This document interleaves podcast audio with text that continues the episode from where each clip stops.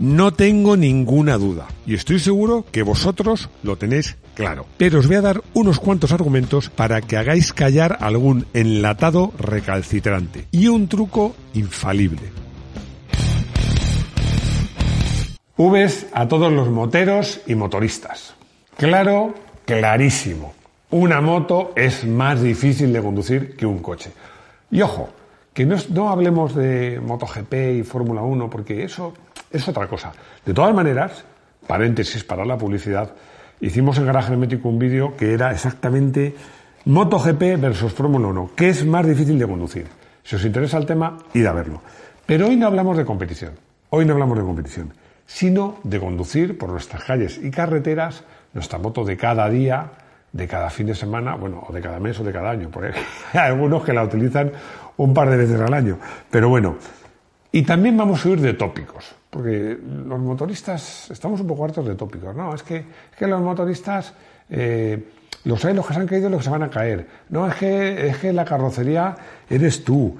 Eh, bueno, en fin, lo de la carrocería eres tú, lo decía mi madre, lo de que los motoristas se caen, lo dice mi, buenísimo amigo Luis Alberto, que le tengo mucho cariño, pero es antimotos, y que él dice que fíjate si una moto es peligrosa, que a la velocidad más segura, que es 0 km por hora, ya se cae.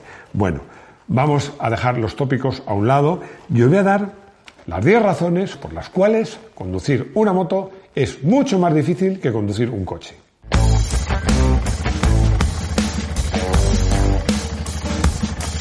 Sin errores, porque, querido amigo, en una moto no te puedes equivocar. Yo eh, hice una entrevista a un piloto de coches, que, me contó algo que me, me, hizo gracia. Y que es una de las razones por las cuales las motos son más difíciles de conducir que los coches. Este piloto le pregunté, oye, ¿tú eh, cómo encuentras el límite a un coche? Me dijo, muy fácil, lo sobrepaso, claro, es verdad. En un circuito sobrepasas el límite de un coche y ¿qué pasa? Haces un trompo, te sales de la pista. En una moto, en una moto cuando sobrepasas el límite te vas al suelo. Esa estrategia no, no, no vale para nada, porque en moto los errores se pagan caros, literalmente, porque vamos a suponer que simplemente te caes en parado y tú no te haces nada, pero en la moto, si se cae en parado, seguro que te sale caro. Y ya si te caes en marcha, pues la moto te sale cara y tú a lo mejor te rompes. Así que en moto, sin errores.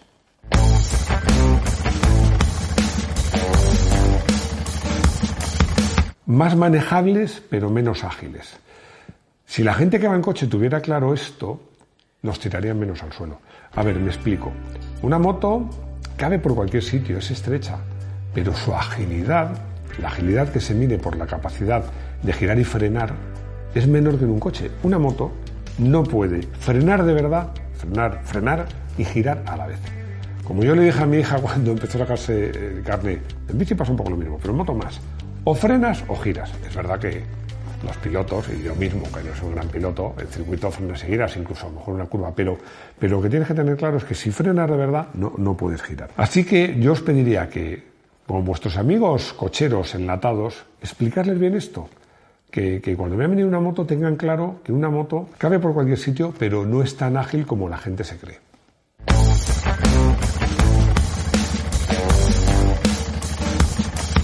Las motos corren más, mucho más, mucho más. Voy a volver a recordar a mi buen amigo, ya sabéis que fallecido, César Agüí, porque, como os conté, os he contado varias veces, éramos compañeros de aficiones y, colegas y vecinos de despacho. Hicimos una una comparativa muy, muy, a mí me parece muy cachonda, que era comparar la aceleración de nada menos que un Porsche 911, os estoy hablando, me apunto aquí la versión, un, 993, más o menos a partir del año 93 y una modesta Suzuki Bandit 400. Bueno, pues en los 400 metros la moto arrasaba al Porsche. Vamos a ver. Cuando digo que las motos corren más, es que aceleran más, porque no son más rápidas en recta. ¿Por qué? Porque la aerodinámica de una moto es muy mala. Es verdad que el agujero, o sea, lo que es la superficie frontal, es más pequeña, pero una moto tiene cosas que sobresalen, unas ruedas que giran, no es como la carrocería de un coche que más o menos está todo carenada, incluso los coches modernos hasta los bajos. Las motos en velocidad punta no son tan rápidas, pero acelerando son muy rápidas. En moto, un simple giro de milímetros en la muñeca te puede meter en muchos líos. Porque además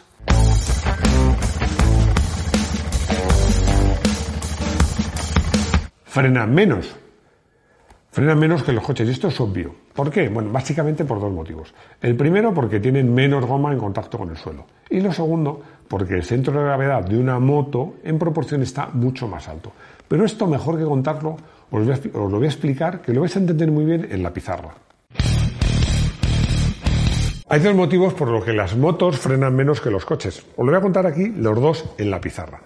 Uno de ellos muy fácil. He dibujado una moto que me ha quedado un poco fea, pero bueno, lo, importante, lo que hay que tener en cuenta es esto. Aquí está el centro de gravedad de la moto. Bueno, no he puesto el señor porque si ya la moto me ha quedado un poco fea, si la pongo un señor es peor, pero sube más centro de gravedad. Y este es el contacto donde realmente frena la moto. ¿Qué pasa cuando frenas? Que frenas aquí y hay un par. La moto tiende a hacer esto. Tiende, y entonces tiende a levantarse la rueda posterior. Un coche es más largo y el centro de gravedad está más bajo y además pesa más, con lo cual tú puedes aplicar mucha más fuerza de frenado y en un coche que se levante en las traseras es rarísimo. En una moto no es tan raro. Rodando en circuito pasa a menudo, pero te puede llegar a pasar incluso rodando en carretera. Pero es que no hace falta que levante la rueda.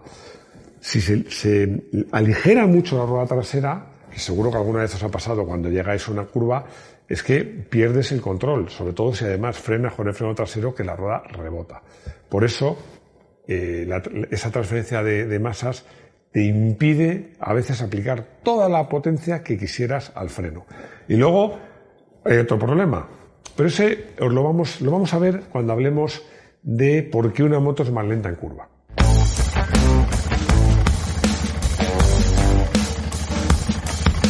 Más lentas en curva, porque las motos tienen un paso por curva relativamente lento en comparación con un coche. Además, la ecuación, la ecuación es, es perversa, porque aceleran más, frenan menos y encima tienes que frenar más porque en las curvas son más lentas.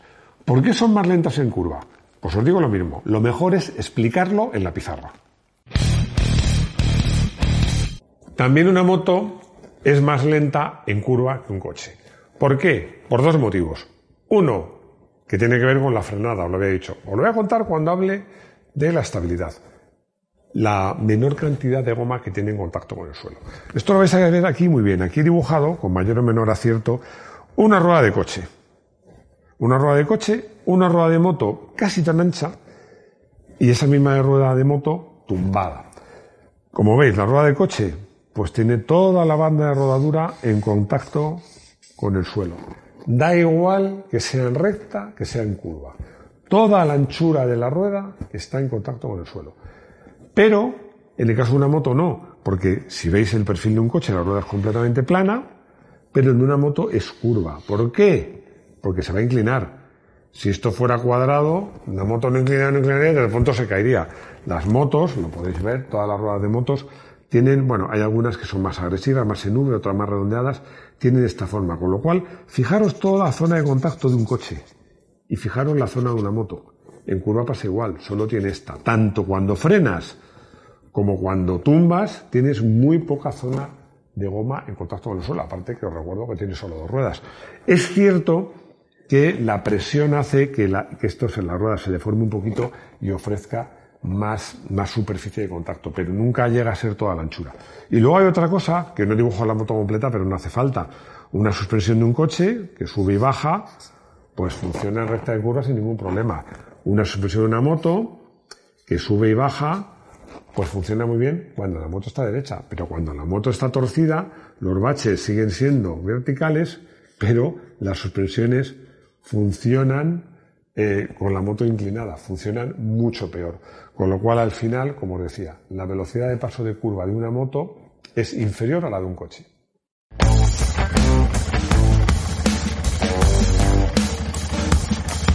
Dinámica activa. Una moto es mucho más física de conducir, porque tú eres parte de la dinámica de la moto. A ver, lo vais a entender muy fácil. Un conductor de coche va sentado, se pone su cinturón y gestiona la conducción. Frena, cambia, gira el volante. Tú en moto haces lo mismo. Tienes que medir bien lo que aceleras, usar los frenos, el delantero, el trasero. Tienes que girar en manera y además tienes que formar parte de la dinámica de la moto. Tienes que inclinarte, porque además, eh, si es una moto deportiva, pues ya sabéis que cuando frenas te levantas, eh, cuando aceleras te tienes ir para adelante, las curvas te descuelgas, pero me dice, bueno, pero una moto turística, una moto turística igual, porque en una moto turística, aunque no te muevas, cuando frenas fuerte tienes que agarrarte fuerte para no irte hacia adelante, en un coche no es necesario, porque llevas un cinturón y otras cosas, cuando aceleras fuerte lo mismo, tienes que agarrarte para para no irte para atrás, es decir, que en una moto, aparte de la gestión de la moto, tienes que hacer un ejercicio físico, por eso conducir una moto es mucho más cansado, entre otras cosas.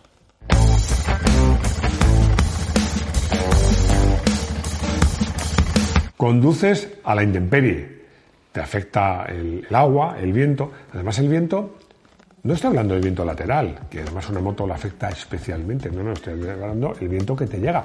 Te estoy hablando de que, por ejemplo, te metes al rebufo de un camión, aunque no quieras. No hace falta que estés pegadísimo, una, una velocidad, una distancia segura. Y, el, aire te va, te va mm, moviendo la cabeza.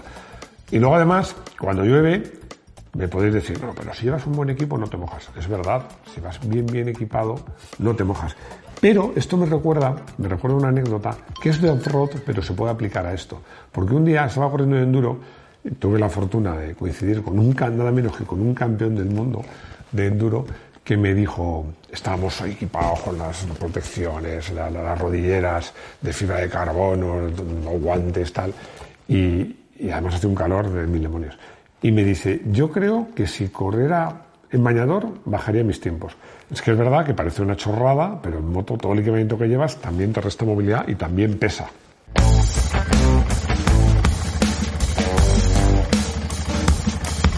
La visibilidad en una moto es más comprometida por varios motivos. Por ejemplo, no tienes parasoles, no tienes un, un limpia parabrisas como en un coche no tienes un espejo central, no tiene sentido. Además, yo esto aprovecho a recordaros mi manía, mi manía, que insisto mucho porque las motos tienen bastante ángulo muerto, de que cuando te cambias de carril, mm, si no gires la cabeza del todo, por lo menos mires de reojo. Y también recomiendo, cuando hace sol, llevar pantalla oscura, pero importante, cuando llevas pantalla oscura, tienes que llevar una pantalla transparente de reserva, porque dicen, no, es que me voy de día vuelvo de día, sí, pero a lo mejor el día se cubre de una pantalla, sobre todo las más oscuras, cuando el día está cubierto te resta mucha visibilidad. Bueno, también hay cascos, que ya los conocéis, que la pantalla es transparente y tiene unas gafitas. Esos cascos son muy a mí no me gustan, son muy recomendables porque te evitan tener que llevar dos pantallas. A mí no me gustan y os digo por qué, me lo dijo el responsable de una marca de cascos. Eh, es que claro, esas gafas se ocultan justo aquí y hace que esta zona, que es donde más hay que proteger, pues no tenga tanta protección como un casco donde no tiene ese hueco para meter las gafitas. En fin, los cascos pasan todas homologaciones, cualquier casco homologado es seguro. Pero a mí, desde luego, prefiero un casco integral normal.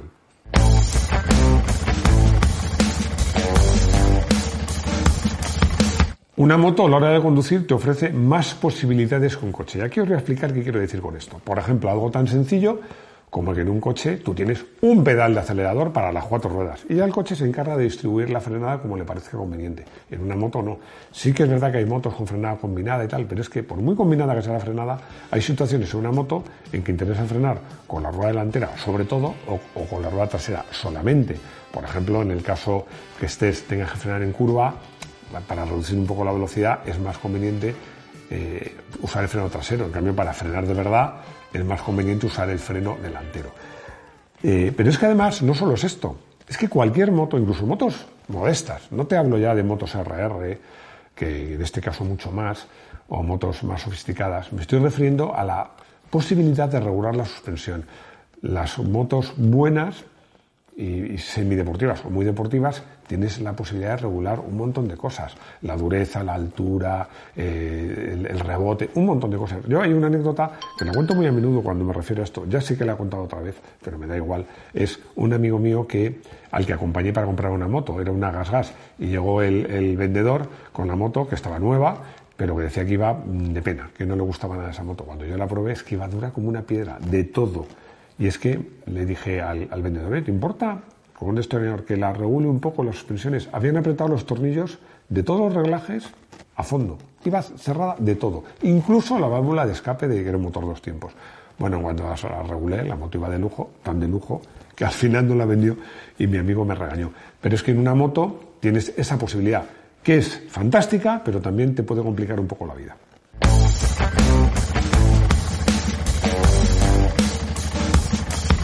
La influencia del peso la he dejado un poco para el final, pero probablemente tenía que haber sido de las primeras cosas. A ver, os voy a contar por qué.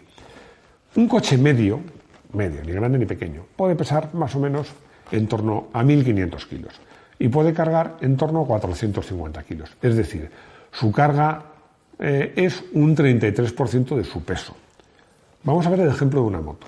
Una moto media pesa por debajo de los 200 kilos o 200 kilos, vamos a poner 190. Y su carga máxima está, dos personas y su equipaje, en torno a 160, 170. Es decir, que casi duplica su peso. Y además todo ese peso encima sobre el eje trasero. Es decir, la variación de peso y la variación en la conducción de una moto con pasajero y carga que sin pasajero es brutal. Pero es que luego hay otra cosa, además, que esto yo lo he vivido con una pareja que tenía que, bueno, que quería inclinar más que yo. Es que llegaba a la curva, yo tumbaba y ella tumbaba más. Claro, el pasajero trasero se puede mover y si se mueve te complica la vida y mucho.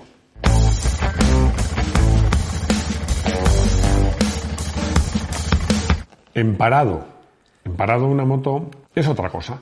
En un coche maniobrar puede ser más o menos complicado, pero en una moto, sobre todo es una moto grande, sobre todo si es una moto alta, sobre todo si es una moto cargada, puede ser verdaderamente complicado. Yo mi consejo es que a la menor duda maniobres subido en la moto, que es mucho más fácil.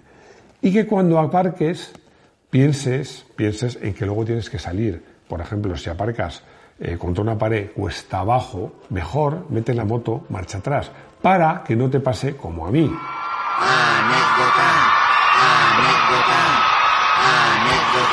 Es que voy a contar una anécdota. Os voy a contar una anécdota. Y es que recuerdo que en un pueblecito llegué a la plaza del pueblo, eh, vivíamos cansados, teníamos mucho hambre. Y bueno, pues directamente ¡oh! llegué y aparqué eh, en la plaza del pueblo, una bajada contra una pared. Iba con la primera BMW que tuve, cargada hasta, hasta arriba. Y bueno, fuimos a una terraza, me quité la carga porque veíamos la moto, comimos algo, pero es que cuando llegó la hora es que no podía. Pero no solo no podía yo, yo con, mi novia de entonces, los dos tirando, porque era bastante bajada, tampoco seríamos muy duchos, yo en ese momento. No podíamos, tuvimos que recabar la ayuda de otros motoristas y entre cuatro o cinco al final conseguimos eh, sacar la moto marcha atrás hasta que pude subirme y arrancar. Por eso os digo, si arrancáis contra una pared, o sea que no podéis salir, eh, que hace ligera cuesta, ligera o más que ligera cuesta abajo, lo suyo es entrar, y, mm, entrar marcha atrás. De esa manera cuando vayáis, quitáis la pata de cabra, arrancáis y os vais. La conclusión es muy clara y ya la sabíamos antes de empezar. Llevar una moto es claramente más difícil que llevar un coche. Por eso, por cierto, no está ahí, pero os lo digo, los que empiezan o empezamos siendo conductores de motos, sobre todo si empiezan de pequeños, acaban siendo conductores de coche mucho más seguros. Pero ¿qué es lo importante de esto? Lo importante de esto es que se lo contéis a vuestros amigos, familiares, parientes y conocidos que van en coche, porque siempre os recuerdo una cosa. En los accidentes en los que está implicada una moto, que por cierto, proporcionalmente una moto es mucho más peligrosa que un coche, pero en los accidentes en que ha implicado una moto y otro vehículo, en dos de cada tres la culpa no es de la moto, es del otro. Y si supieran las limitaciones o las dificultades que tiene conducir una moto, yo creo que esta estadística cambiaría. Ahora cuento una anécdota, pero pasan dos cosas. Primero que me he puesto un poco serio en este vídeo. Bueno, de vez en cuando hay que ponerse un poquito serio, ¿no? Y luego además que ya he contado muchas anécdotas, así que ya no tengo más y me voy. Max, Max, vuelve, hombre. Para eso te pagamos. es broma, es broma. Es broma porque siempre tengo anécdotas y además hay una que quiero contar porque se le voy a dedicar a un amigo mío que es eh, un buen piloto de coches, que además se movía y se mueve todavía hoy en moto, en scooter, eh, por Madrid. Pero esto hace tiempo. Y me decía, es que Máximo, tengo ganas de probar una RR, tengo muchas ganas, porque me, os oigo hablar de motos, porque también era compañero en la... En, eh, íbamos a comer, gente de motos y de coches. Y ya un día accedí, accedí y dije, oye, pero por favor, que esto no es como un coche, que corre mucho, que acelera mucho, que tú tómatelo con calma. Sí, sí, sí, sí, sí. Bueno, total, que dejamos la moto, sale a la carretera, bueno, y le veo que hace un caballito, pero un caballito de 200 metros. Bueno, yo es que me quedé alucinado. Pero claro, sigo detrás de él, veo que para el caballito, para la moto, pone el caballito y se baja. Digo, ¿qué pasa? ¿Cómo has hecho ese caballito? Y dice, no tengo ni idea, pero esto es un cacharro para matarse. Yo con mi scooter tengo bastante. Nunca más se ha vuelto a subir una moto que no sea su scooter. Bueno, ya hemos llegado al final. Si tenéis algún argumento, alguna razón más, me lo contáis. Para eso están los comentarios. Espero que os haya gustado el vídeo. Y ya sabéis que en nuestro canal tenemos vídeos de todo tipo. No solo hablamos de, motos de carretera, hablamos de off-road, hacemos pruebas, hacemos de todo. Y tenemos nuestra web que gracias a vosotros, aprovecho para daros las gracias, no paramos de crecer. Y bueno, espero veros muy pronto aquí, en el garaje de Moto 1 Pro.